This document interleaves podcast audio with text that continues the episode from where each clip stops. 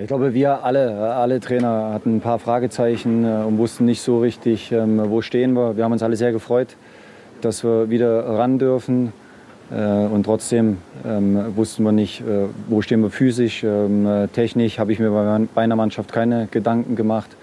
deswegen war es umso schöner, dass wir schnell Rhythmus aufgenommen haben, zwei schnelle Tore geschossen haben. Das war Marco Rose, Cheftrainer von Borussia Mönchengladbach nach dem 3 zu 1 Sieg in Frankfurt nach 66 Tagen Corona-Bundesliga-Pause. Ja, das war ein ganz merkwürdiges äh, Spiel, ein äh, ja irgendwie auch historischer Tag gestern in der Fußball-Bundesliga. Wir nehmen am 17. Mai auf und wir sprechen über einen 3 zu 1 Sieg in Frankfurt. Wir, das sind Kevin Schulte und Fabian Engelbach hier im Pfostenbruch. Grüß dich, Fabian. Hi Kevin, ja, äh, Corona-Pause beendet. Äh, Borussia kommt ähm, besser aus den Startlöchern, als es sich irgendjemand äh, erträumen konnte. Ähm, ich meine, nach sieben Minuten äh, steht es 2-0. Das äh, war mal ein Start nach Maß. Und ich äh, kann mich nur an eine so frühe Führung, eine so frühe 2 zu 0 Führung erinnern im letzten Spiel von Jupp Heinkes, als wir gegen die Bayern nach äh, fünf Minuten, glaube ich, 2-0 geführt haben und nach zehn Minuten stand es 3-1. Am Ende hat Bayern 4-3 gewonnen und ist eine Woche drauf Champions League-Sieger geworden.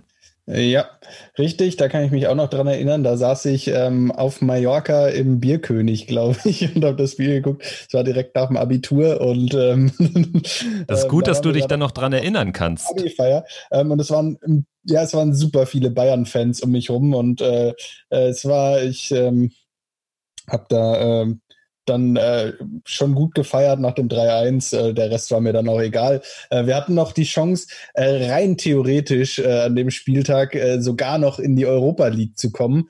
Ähm, sah auch nach 15 Minuten standen wir in der Blitztabelle dann tatsächlich auf einem Europa League Platz, aber da musste irgendwie alles stimmen, irgendwie drei, vier Spiele, ähm, alle perfekt laufen. Ähm, am Ende hätte es so oder so, wie man es dreht und wendet, äh, hätte, glaube ich, am Ende alles nicht geholfen. Also unser Ergebnis war am Ende dann auch egal, dass die Bayern das gewonnen haben. Ähm, aber kann ich mich auf jeden Fall auch noch gut dran erinnern, ja. Genau, und im Nachgang hat dann Jupp Heinkes auf der Pressekonferenz äh, ja die eine oder andere Träne verdrückt. Das war wirklich ein sehr emotionaler und ein äh, sehr, sehr toller Tag, obwohl man verloren hat gegen die Bayern. So viel dazu. Äh, wir haben gestern nicht verloren, wir haben 3-1 gewonnen in Frankfurt, sind perfekt reingestartet in äh, ja dieses letzte Saisondrittel, kann man ja vielleicht so sagen, dieses letzte Saisonviertel unter besonderen Voraussetzungen. Geisterspiele, keine Fans.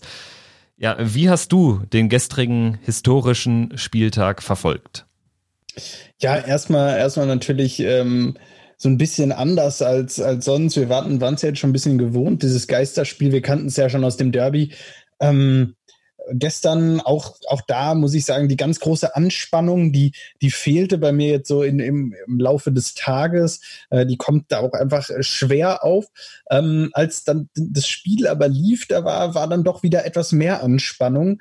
Und ähm, anders als beim, beim Spiel gegen Köln, wo, wo in dieser Woche ähm, so viel passiert ist, wo irgendwie das ganze Land unter Corona-Schock stand, äh, war gestern äh, das Ganze schon wieder so ein bisschen ähm, mehr verdaut. Äh, gestern ähm, klar, äh, können wir auch gleich nochmal drüber sprechen, diese Geisterspiele. Äh, ich denke, da sind wir uns einig. Wir wollen die natürlich alle nicht und äh, das Fußballromantikerherz in uns ähm, ist auch ganz klar gegen Geisterspiele. Äh, nichtsdestotrotz war dann doch gestern äh, bei mir wieder deutlich mehr Anspannung da ähm, während des Spiels, weil ich ähm, mich wieder mehr auf den Fußball irgendwie auch einlassen konnte, weil so die Gesamtsituation irgendwie nicht mehr so unruhig ist, finde ich. Wie ging es dir da gestern? Ja, würde ich, würde ich zustimmen. Erstmal habe ich am äh, Nachmittag die Konferenzen verfolgt in zweiter und erster Liga, aber nur so nebenbei, sag ich mal.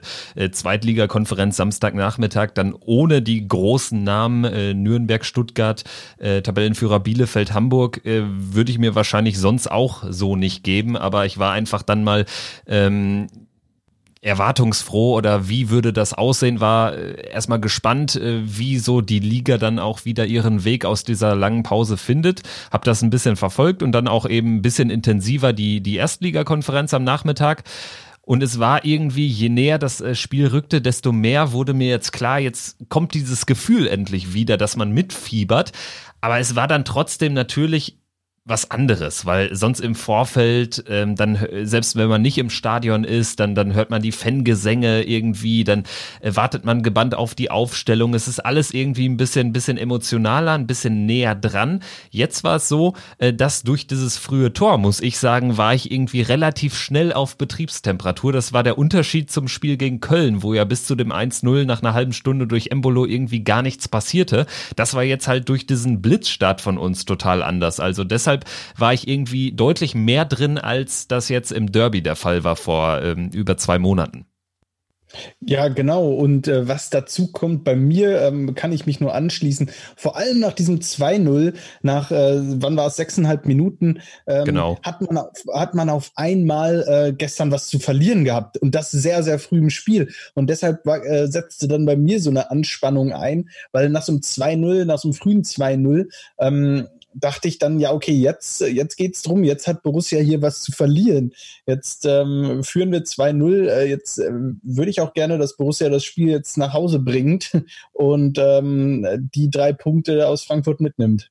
Ja, ganz genau. Und äh, die Frankfurter Eintracht ist für mich auch eine Mannschaft, bei der man sich nie zu sicher sein sollte. Alleine dadurch, dass sie mit Bas Dost so eine Wuchtbrumme vorne drin haben, da dann natürlich auch über lange Bälle, vielleicht über Kommissar Zufall auch immer mal wieder zum Erfolg kommen können oder zumindest gefährliche Situationen her heraufbeschworen können. Da haben wir das ganz gut weggehalten, finde ich. Es gab äh, eigentlich ja nur diese eine Kamada-Szene, wo dann eben Dost aber ähm, nicht dort stand, wo eigentlich der Neuner stehen muss und der, der Freistoß von äh, Philipp Kostic. Also generell Kostic hat durch seine individuelle Klasse da immer wieder die gefährlichsten Frankfurter Szenen heraufbeschworen. Äh, ähm, deshalb ich meine, das war irgendwie so wie immer, auch äh, wenn Fans da sind. Man ist bei einem 2-0 einfach, wenn man Fan der Mannschaft ist, die 2-0 führt, man hat auf einmal was zu verlieren und man weiß ganz genau, wenn der Gegner ein Tor macht, dann ist das wieder auf sehr dünnem Eis. Ja, ja, genau. Ist auf sehr dünn, dünnem Eis. Ähm, vielleicht können wir, äh, ich weiß nicht, ob wir können später nochmal zum Spielverlauf, vielleicht wollen wir erstmal die Aufstellung. Ich, für mich auch äh, kam gestern ja sehr spät, äh, vergleichsweise. Normalerweise hat man ja immer eine Stunde vor Spielbeginn die Aufstellung schon da. Dann kamen gestern die Spieler von Borussia schon umgezogen an der Commerzbank Arena an, wenn ich das richtig verstanden habe. Und ähm, äh, deshalb äh, auch die Aufstellung dann etwas verspätet, sage ich mal, erst knapp 35 Minuten oder was vor, vor Spielbeginn. Ähm, ja, wir hatten uns gegenseitig vorher die Aufstellung geschickt und ich glaube, zusammen, äh, zusammengenommen haben wir sie getroffen, oder? Ja, ganz genau. Ich hatte einen Fehler drin in meinem Tipp und zwar hatte ich Oscar Wendt auf links hinten gestellt und nicht Rami Benzebaini da war ich irgendwie, ich hatte so ein bisschen die Idee, äh, klar, alles rechnet mit Benze Baini auch nach der langen Pause, aber äh, Wendt hat auch immer seinen Mann gestanden und es wurde ja fröhlich durchrotiert, gerade auf der Position im Verlauf der Saison und deshalb hatte ich Benze Baini hingestellt, es, äh, deshalb hatte ich Wendt hingestellt, es war aber letztendlich Rami Benze Baini, aber sonst habe ich es tatsächlich getroffen. Du wiederum hattest, äh, glaube ich, ich ich hatte zwei Fehler drin. Aber du hattest äh, Benze Baini richtig. Ich hatte, ich hatte Benze Baini drin, genau. Ähm, ich hatte zwei Fehler drin, auf die, auf die du mich natürlich direkt aufmerksam gemacht hast. Noch zwei Tage, ein Tag vorm Spiel.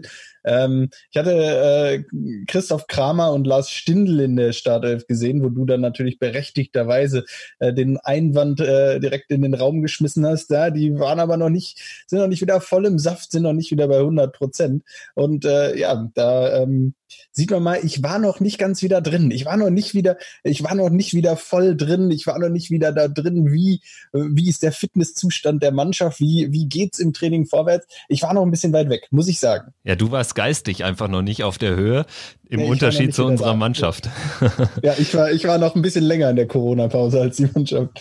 Ja, genau. Also kommen wir vielleicht nochmal auf, auf äh, unsere Elf, die dort gestern aufgelaufen ist. Insofern, als dass Kramer und Stindel eben noch nicht bei 100 Prozent waren, stand ja irgendwie relativ viel schon fest eigentlich, wenn man äh, nah an der Mannschaft ist und irgendwie auch weiß, äh, wer da so im Verlauf der ersten 25 Saisonspiele äh, die meisten Partien bestritten hat, war eigentlich relativ viel schon klar. Einziges Fragezeichen vielleicht, dass Patrick Herrmann ein Startelfmandat hätte bekommen können.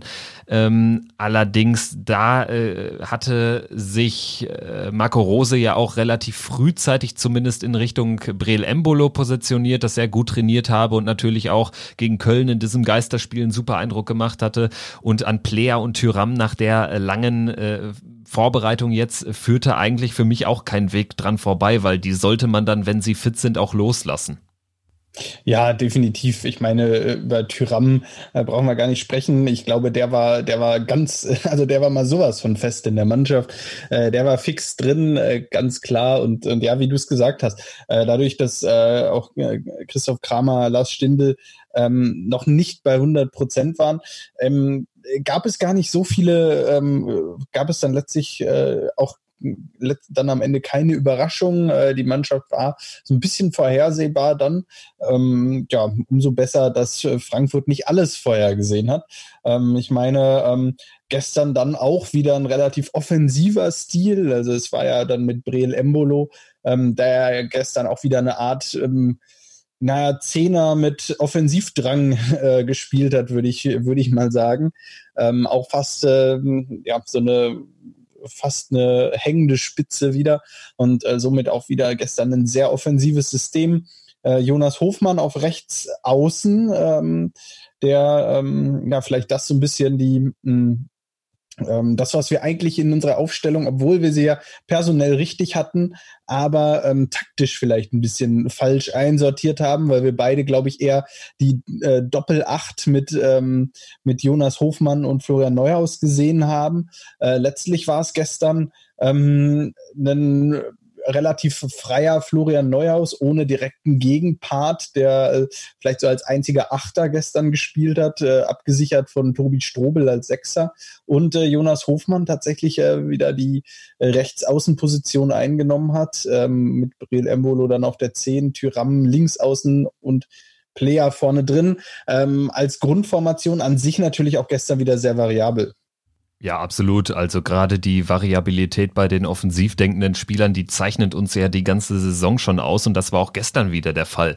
Also was mir auch total gut gefallen hat, ist, mal abseits jetzt von dieser mega Chance, die Jonas Hofmann kläglich vergeben hat, da kommen wir im Spielverlauf, wenn wir darüber sprechen, noch zu, ähm, hat er einfach ein gutes äh, Spiel gemacht und das nicht zum ersten Mal unter Marco Rose. Also Hofmann ist für mich einer der Spieler, die äh, unter Rose nochmal richtig aufgeblüht sind. Und auch Breel Embolo hat ein tolles äh, Spiel gemacht. Äh, ähm, jetzt gar nicht mal so, weil er jetzt irgendwelche äh, ähm, super Szenen initiiert hat, aber er war irgendwie immer wirklich im Geschehen nah dran und über ihn ging einfach viel. Also diese Position was ist es dann irgendwie? So ein verkappter Zehner ja irgendwie hinter einer offensiven Dreierreihe, die scheint ihm ganz gut äh, zu bekommen. Also das äh, hat mir insgesamt ganz gut gefallen und du hast es äh, äh berechtigterweise angesprochen, der Auftritt war insgesamt sehr offensiv ausgerichtet. Also man darf ja auch nie, nicht äh, äh verdenken, dass wir mit Leiner und Benze Baini unfassbar offensiv denkende Außenverteidiger haben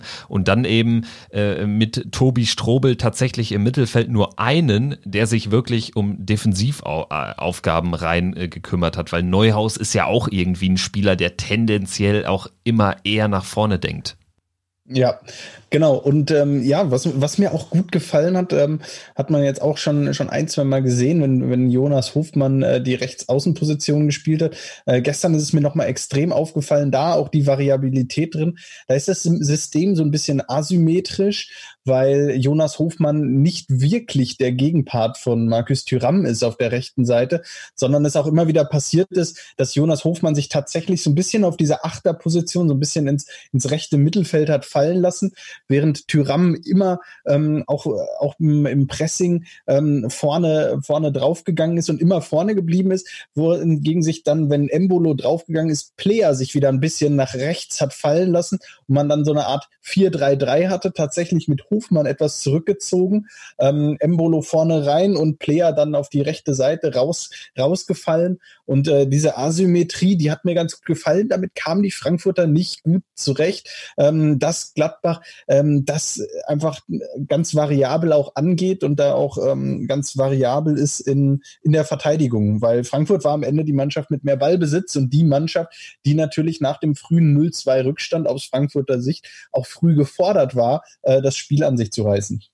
Das hat man äh, ab einem gewissen Zeitpunkt sehr deutlich gemerkt, dass wir uns dann auch auf dieser 2-0 oder später 3-0 Führung sehr ausruhen konnten und wirklich äh, sehr ähm, punktuell noch Akzente setzen konnten. Also, dass wir äh, sehr äh, sicher erstmal äh, stehen mussten, uns darauf konzentrieren konnten und dadurch wiederum ähm, jetzt nicht irgendwie super diese Ballstaffetten hatten oder äh, mega lange den Ball haben laufen lassen im Mittelfeld. Wir sind dann immer sehr schnell durch deren äh, Mittelfeld gekommen und haben äh, eine Vielzahl von Kontergelegenheiten auch in der Entstehung schon gehabt. Also da waren jetzt, ich denke jetzt gar nicht mal an diese mega Hoffmann-Chance oder die Chance von Hermann in der Nachspielzeit, wo man wirklich die klare Torchance hatte, sondern auch über viele Szenen, wo man dann so im zweiten, im zweiten Drittel des Spielfelds schon war, in einer irgendwie äh, drei gegen drei oder drei gegen vier äh, Situation, wo man es dann einfach schlampig hat ausgespielt.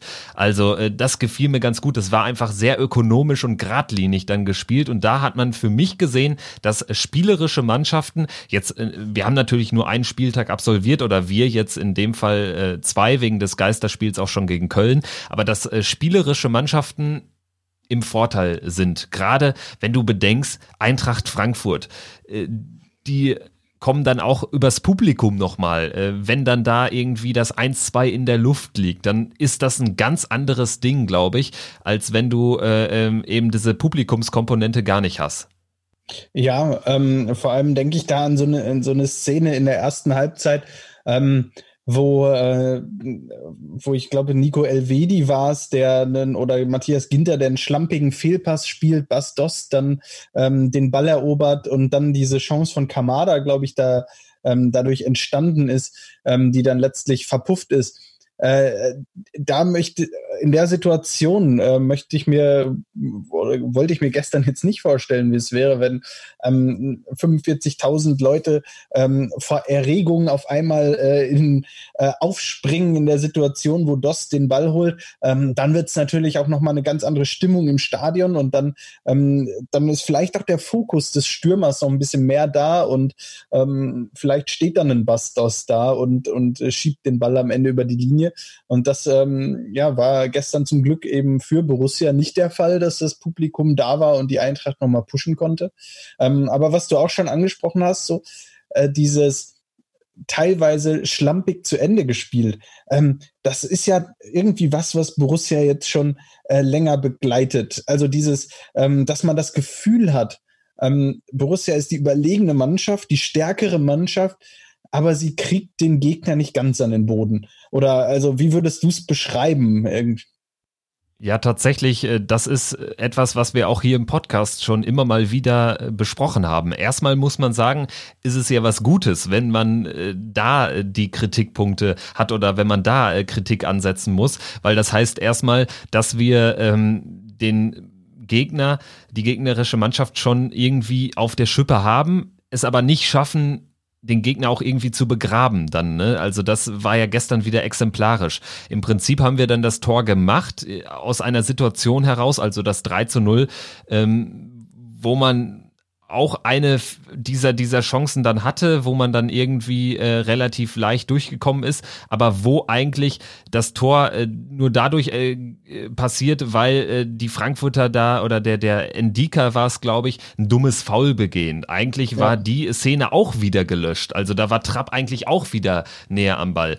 Ähm, was ich eben damit äh, sagen wollte oder angedeutet habe, es gab so viele Szenen, wo man dann einfach diesen es ist vielleicht der vorletzte Pass, wo man den vorletzten Pass 20, 25 Meter vom gegnerischen Tor schlampig spielt.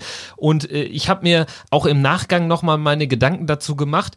Irgendwie äh, bin ich fast froh, dass äh, man diese Gegner nicht mit 5-6-1 wegschießt von der Platte, weil irgendwie als Gladbach-Fan denke ich dann immer so an diese Michael Fronzek-Saison, als wir sechs Tore in Leverkusen gemacht haben, danach 4-0 gegen Frankfurt verloren haben, ähm, den zweiten Saisonsieg. Ja, genau, den zweiten Saisonsieg irgendwie acht Wochen später holen mit einem 4-0 in Köln. Und, und ähm, da hatte ich immer das Gefühl, dadurch ist der Fokus krass verloren gegangen. Und äh, dadurch, dass wir immer wissen, selbst so ein Spiel in Frankfurt, wo wir 80 Minuten lang äh, super spielen, 3-0 führen, auf einmal macht der Silva das Tor, dann hat Gacinovic noch einen strammen Schuss, der nur knapp vorbeigeht. Selbst in so einer Partie wissen wir erst irgendwie in der 92. Minute, wir gewinnen das Ding. Und ich glaube, das ist gar nicht mal so schlecht für die Entwicklung der Mannschaft, dass dieser Fokus äh, ähm, behalten wird. Und vor allen Dingen ist es, glaube ich, auch leichter in solchen Fällen ähm, für das Trainerteam immer wieder darauf hinzuweisen, Leute, Fokus behalten über 90 plus vier Minuten. Ja, äh, gebe ich dir total recht. Ich glaube auch, dass das, ähm, dass das gar nicht so verkehrt ist, aber ähm, da muss sich die Mannschaft trotzdem noch weiterentwickeln und da muss die Mannschaft hinkommen. Das ist so ein bisschen, ich, ich, für mir kommt es immer so ein bisschen vor wie, wie eine Katze, die, die eine Maus fängt eigentlich weiß nach wenigen Minuten weiß jeder, wer stärker ist, wer der Stärkere ist. Aber die Katze spielt noch so ein bisschen ähm, mit der Maus, bis sie sie endgültig erledigt. Und ähm, so ist das bei Borussia auch. So dieses, man hat das Gefühl, jetzt nach dem 2-0 gestern, die Jungs haben ja Bock. Ist ja nicht so, als würden die sich dann hängen lassen und sagen, ja, okay, wir denken jetzt ins nächste Spiel. Die haben ja Bock, Fußball zu spielen und die sind ja motiviert. Aber es ist immer noch so ein bisschen, ähm, man hat da ein bisschen das Gefühl, jetzt machen wir es auch schön, jetzt wollen wir ja auch nett spielen. Und mir fehlt da so ein bisschen der Killerinstinkt. Also vielleicht so ein bisschen weniger ähm, Katz und Maus spielen, sondern vielleicht mal in der ein oder anderen Situation, so wie die Bayern das machen, irgendwie Löwe und Gazelle. Also einfach zubeißen und die das Ding beenden und fertig. Und ähm, das würde ich mir wünschen, ähm, dass es da vielleicht in der einen oder anderen Partie, wo das durchaus möglich ist, äh, wo es noch ein bisschen mehr in die Richtung geht. Aber äh, du hast es auch gesagt, das ist Meckern auf extrem hohem Niveau. Wir können froh sein, dass ähm, Borussia spielerisch die überlegene Mannschaft ist gegen Eintracht Frankfurt. Ähm, da waren wir vor äh, nicht allzu langer Zeit auch weit von entfernt. Ja, vor nicht allzu langer Zeit war das äh, eine Partie auf auch spielerisch ähnlichem Niveau und ich finde, da hat man jetzt wirklich gemerkt, wo die Unterschiede liegen. Äh, dadurch, dass diese Komponente Zuschauer, dass diese Komponente ähm, Unterstützung von den Rängen komplett äh, fern blieb und jetzt auch in den nächsten acht Spielen fernbleiben wird, da zeigt sich dann schon, ähm, eher mal, welche Mannschaft wirklich in einer Partie die fußballerisch bessere ist.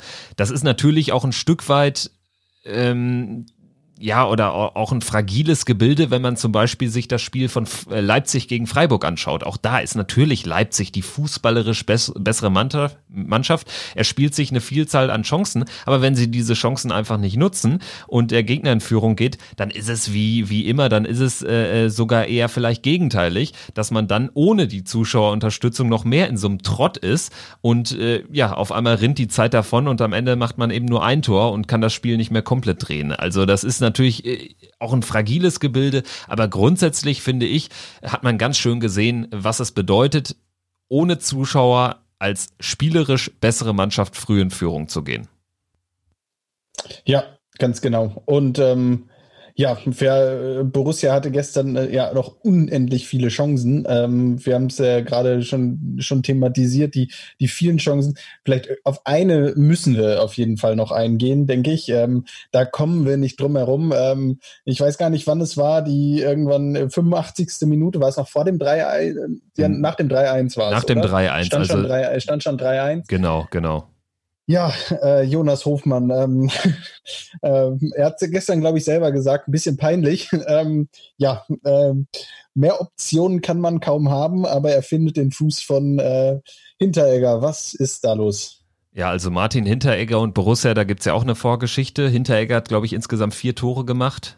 Zwei gegen uns für andere Vereine und äh, zwei äh, ja auch gegen uns äh, im Dress der Borussia. Also zehn Spiele, zwei Eigentore.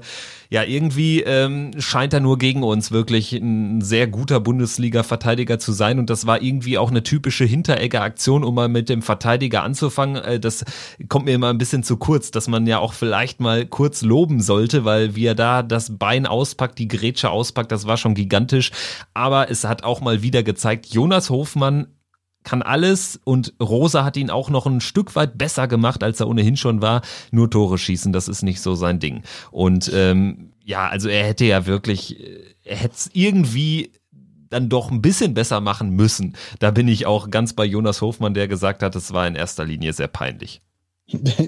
Ja, ähm, wenn man die Bilder so sieht, also ja, im Nachhinein ist man natürlich immer schlauer, kann man immer sagen, er kann den Ball auch in aller Seelenruhe zu Player oder Hermann, die beide mitgelaufen waren. Aber wäre das nicht abseits gewesen? Das äh, habe ich mir hinterher gedacht, weil Trapp ist ja schon, ähm, äh, Trapp ist ja einfach nicht mehr da.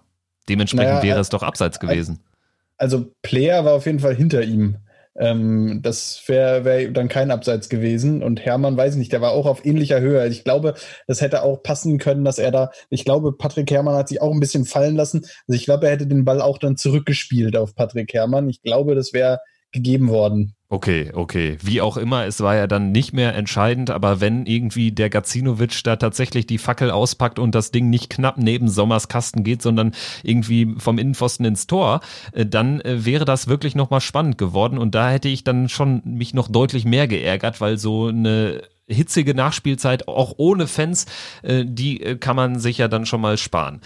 Wie auch immer, es ist gut gegangen. Wir haben 3-1 gewonnen und ich würde sagen, wir können den ersten Haken machen hinter die, äh, ja, hinter die Spielzeit, hinter die neue Spielzeit nach Corona. Wir haben den ersten von neun Gegnern jetzt besiegt und also ich bin eher optimistischer geworden jetzt für den Rest der Saison, auch weil man eben gemerkt hat, wir haben spielerisch eigentlich gar nichts eingebüßt was wir vor der Pause nicht schon immer auf den, auf den äh, Rasen gebracht haben. Und vielleicht ist es in einigen Situationen sogar ein Vorteil. Gerade wenn wir über diese Spiele reden in Freiburg, äh, in Bremen, wenn das Publikum eben das Gegnerische nicht dabei ist. Andererseits fehlt uns natürlich auch das Publikum zu Hause gegen Wolfsburg, Hertha, Union. Das ist auch klar, ne? Und Leverkusen nächste Woche nicht zu vergessen. Ähm, ja, ganz klar. Ähm, ja, wir, wir können uns nur überraschen lassen. Der Start war gut. Äh, ich denke, ähm, es war nochmal ganz wichtig, jetzt auch neues Selbstvertrauen zu tanken für, für die Jungs. Ähm, nach dieser langen Pause weiß ja dann doch keiner, wo er steht und äh, so ein bisschen Selbstvertrauen muss man sich dann auch neu erarbeiten und das ist, da kann es nur Gold wert sein, da gestern äh, gewonnen zu haben. Ich wollte noch ein anderes Thema ansprechen, Kevin. Ähm, wir sind ja auch ein, quasi ein Gossip-Podcast, ist ja ganz klar, also ähm, äh, ganz, ganz klar. Ähm, wir äh, das Thema Frisuren äh, in Zeiten von Corona, wo die Friseure teilweise geschlossen haben. Ich weiß nicht, ob es dir aufgefallen ist, aber ich hatte das Gefühl, dass bei Leuten wie Tobi Strobel, Jonas Hofmann, da waren die Haare schon etwas länger. Jan Sommer auch. Äh, tatsächlich, bei Sommer ist es mir jetzt äh, nicht wirklich aufgefallen. Allerdings ist ja auch die Grundhaarlänge außerhalb ja. von Pandemiezeiten bei Jan Sommer relativ lang. Ähm, das Gegenteil dazu, aber Kevin Trapp.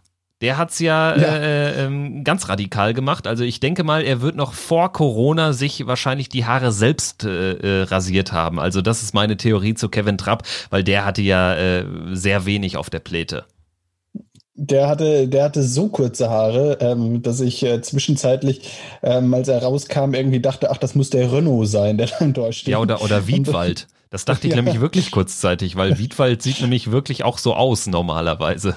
Ja, also da, da, da haben die Spieler uns schon ein bisschen, ein bisschen verwirrt, ähm, um nochmal, ja, ähm, einige sich dann schon einige Spieler von Borussia setzen dann nicht auf den Kurzhaarschnitt, sondern doch eher auf die Löwenmähne. Ähm, da vielleicht nochmal an der Stelle, ja, äh, wäre nett, wenn sie dann auch denselben Killerinstinkt an den Tag legen würden. Äh, insbesondere Jonas Hofmann, wenn er schon die, wenn er schon die lange Mähne hat. Ein Gossip-Thema noch. Äh, vielleicht ist es auch gar nicht so Gossip, aber in Zeiten von Corona müssen wir natürlich auch über den Torjubel reden. Und da fand ich, äh, haben wir, haben wir uns sehr kreativ gezeigt. Das äh, hat mir sehr gut gefallen. Also gerade, wenn man jetzt bedenkt, was da jetzt auch wieder auf die Hertaner einprasselt, die sich irgendwie so als einzige nicht an die ja, Vorgaben oder lassen wir es Empfehlungen nennen, äh, an die Empfehlungen der DFL halten oder gehalten haben an den bisherigen äh, Spielen dieses äh, 26. Spieltags. Ja, also mal abgesehen davon, also was bei den Hertha-Spielern los ist, weiß ich auch nicht. Ich meine, wenn der eine Kollege gerade wegen einem Händeschütteln ähm, seine Karriere beendet quasi, ähm, dann bin ich doch nicht so blöd und springe den anderen Leuten auf den Rücken, wenn die ein Tor schießen. Also ich meine, was ist denn da los? Ja, ist irgendwie typisch Hertha, muss man mittlerweile sagen. Hertha ist auch irgendwie so der neue Chaosverein äh, Deutschlands. Also das ging relativ schnell. Ja, wo, wobei das Spiel natürlich gestern ähm, überraschend gut war. Bruno Labbadia mit einem grandiosen Debüt. Ähm, das muss man ja schon äh, Hertha da auch zugutehalten. Habe ich nicht mitgerechnet. Ähm, Respekt an der Stelle. Ähm, und äh, nur deshalb äh, ist, ja, ist es ja auch zu den Szenen gekommen, die wir gerade angesprochen haben. Aber wir sind vom Thema etwas abgedriftet. Es ging eigentlich um die Jubel von Borussia und nicht von Hertha. Ähm, ja, fand ich auch gut, um, das, um das Thema mal kurz abzuhaken. Ja, wenn wir jetzt noch gar nicht reingeholt haben, denn wir müssen auch mal kurz durchschnaufen, kurz wechseln in Zeiten von Corona, wo man sogar fünfmal wechseln darf, äh, soll ein Wechsel der Stimmen hier natürlich auch weiterhin gegeben sein. Wir holen unseren dritten Mann im Bunde rein, Dobbys Meinung zum Spiel in, Franco, in Frankfurt zum 3 zu 1 Sieg.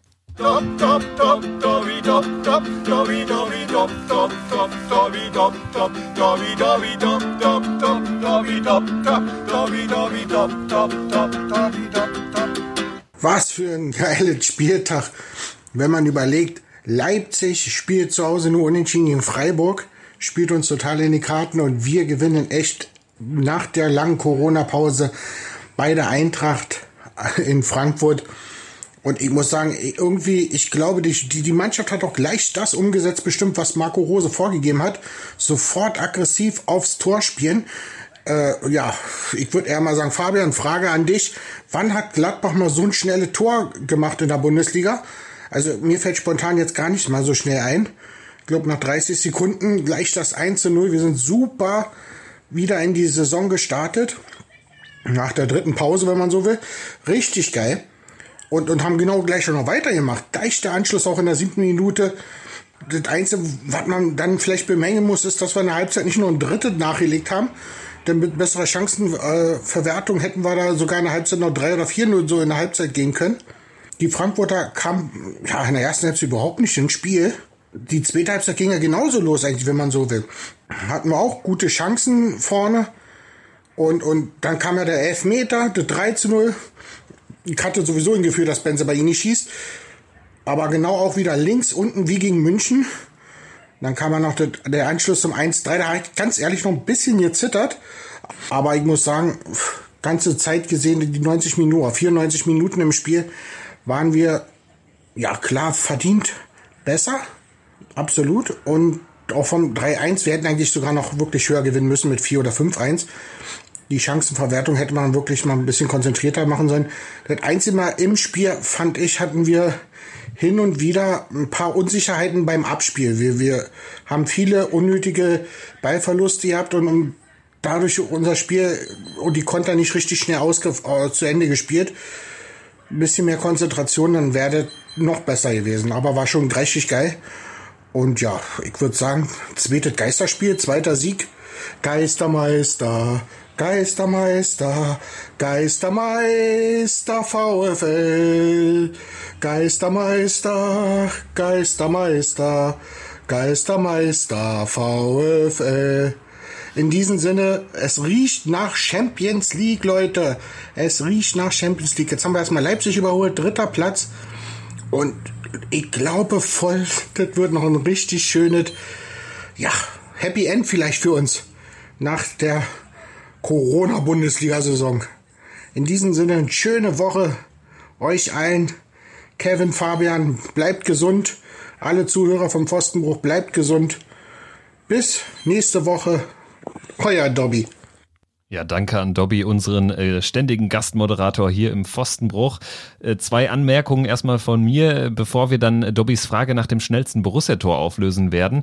Äh, Anmerkung Nummer eins, Benze Baini hat gegen Bayern aber in die andere Ecke geschossen. Also links von Neuer, aber äh, rechts sozusagen von ihm. Also das war jetzt äh, das andere Eck bei diesem Elfmeter. Äh, dazu, das haben wir auch noch nicht äh, ausreichend gewürdigt, Benze Baini war wirklich wieder überragend stark und hat jetzt glaube, bei zwölf Bundesliga-Einsätzen fünf Tore gemacht, zwei Assists für einen Linksverteidiger sensationell. Und zweite kurze Anmerkung, es piept irgendwie bei Dobby irgendwie im Hintergrund. Ich weiß nicht, was, was da los war.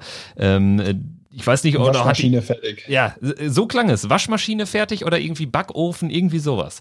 Also äh, wir hoffen, es ist nichts angebrannt und äh, es liegt nichts mehr in der Waschmaschine bei Dobby.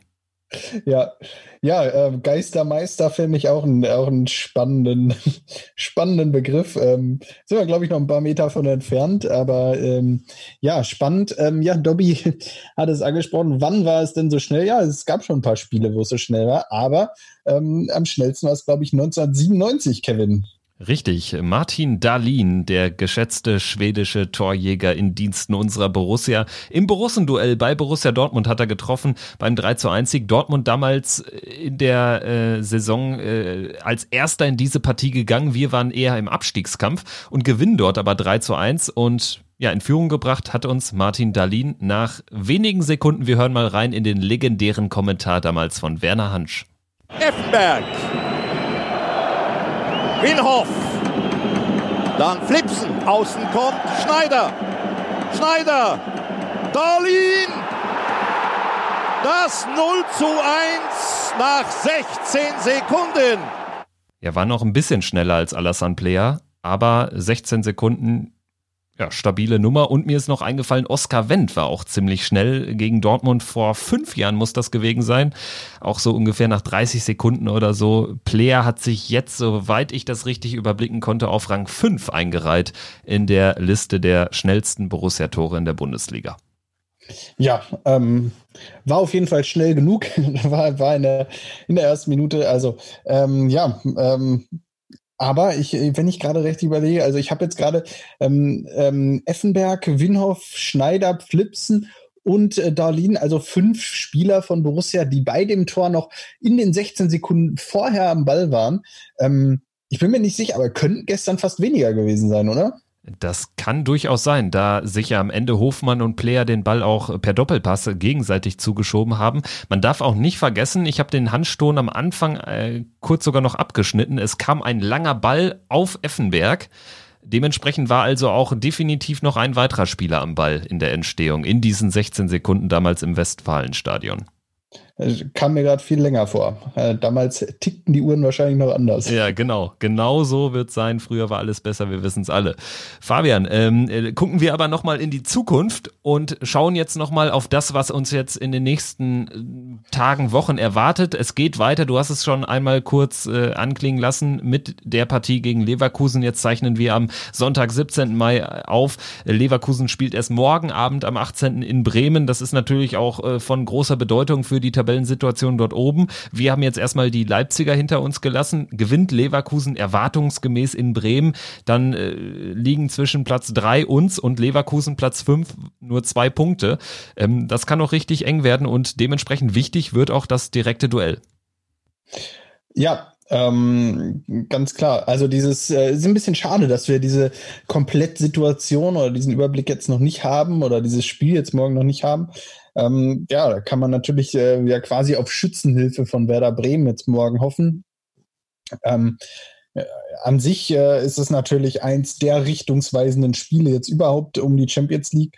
Ähm, in der, äh, in dem es um ganz klar um Big Points geht, Leverkusen auf Distanz zu halten und ähm, ja, äh, möglicherweise es auf die Champions League Plätze zu schaffen, ähm, wobei natürlich auch da erstmal ähm, ja, klar sein muss, dass nächste Saison überhaupt wieder Champions League gespielt werden kann. Äh, ja, so ganz genau weiß man ja auch alles nicht, ob man nicht am Ende dann doch für die Katz spielt oder für, nur für den Tabellenplatz. Ja, richtig. Da hatten wir ja auch schon in der vorigen Woche drüber gesprochen, dass das ein bisschen schwierig ist, auch äh, für uns als, als Fans von Borussia, da so komplett mitzugehen und mitzufiebern. Das ist halt noch ein bisschen gedämpfter, weil man eben nicht genau weiß, für was spielt man eigentlich.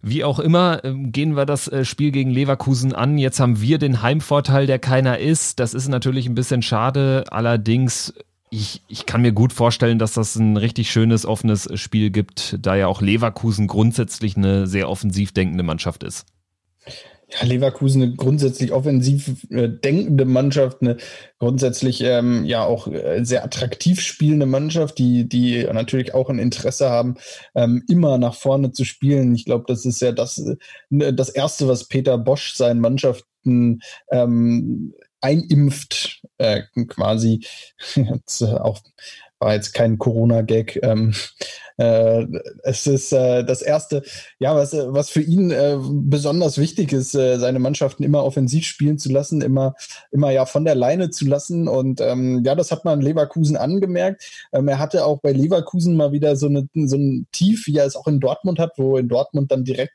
ähm, die Verantwortlichen die Reißleine gezogen haben, nachdem es ergebnistechnisch äh, mal nicht so gut lief.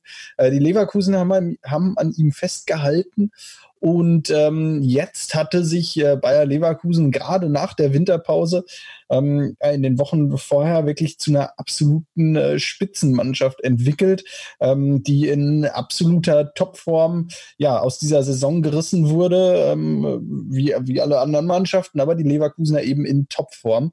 Und ähm, ja, äh, auch da, äh, wir wissen es natürlich jetzt nicht so ganz, weil wir dieses Bremen-Spiel jetzt ähm, morgen Abend erst sehen werden, wie die Leverkusener jetzt aus dieser Pause rauskommen. Aber nichtsdestotrotz ähm, muss man erstmal davon ausgehen, ähm, dass mit dem Spielermaterial auch die Leverkusener nächste Woche ähm, in guter Form äh, bei Borussia antreten werden. Ja, das wird also fußballerisch eine ganz andere Bewährungsprobe für unsere Mannschaft, als das jetzt in Frankfurt der Fall war. Also da kann man sicherlich äh, ja keine zwei Meinungen haben, dass Leverkusen natürlich äh, fußballerisch auf einem anderen Niveau agiert als Eintracht Frankfurt. Wie auch immer, wir sind jetzt erstmal gut aus den Startlöchern gekommen, haben jetzt schon zwei Geisterspiele hinter uns, beide gewonnen. Das sieht doch sehr gut aus und wir werden natürlich auch nächste Woche uns melden und dann ausführlich über die Partie gegen Bayer Leverkusen sprechen. Fabian, ich würde sagen, dabei belassen wir es erstmal für heute und ja, mit voller Kraft Richtung Champions League, vielleicht Geistermeister. Man kann ja vielleicht mal ein bisschen träumen, auch wenn das alles äh, bei den Umständen ein bisschen schwerer fällt als sonst. Ganz genau, ähm, ja, in diesem Sinne, Dobby vom Spitzenreiter zum Geistermeister. Schauen wir mal, ähm, wird noch äh, fußballerisch eine interessante Saison. Wir haben es angesprochen aus Fußballromantiker-Sicht. Ich glaube, das müssen wir jetzt nicht jede Woche wieder erwähnen, dass auch da unser Herz blutet, wenn, wenn wir diese Spiele sehen und dass wir da auch ähm, durchaus Bedenken haben. Wir wollen es jetzt aber nicht jede Woche in diesem Podcast erwähnen, dass wir Geisterspiele scheiße finden. Wir finden Geisterspiele scheiße.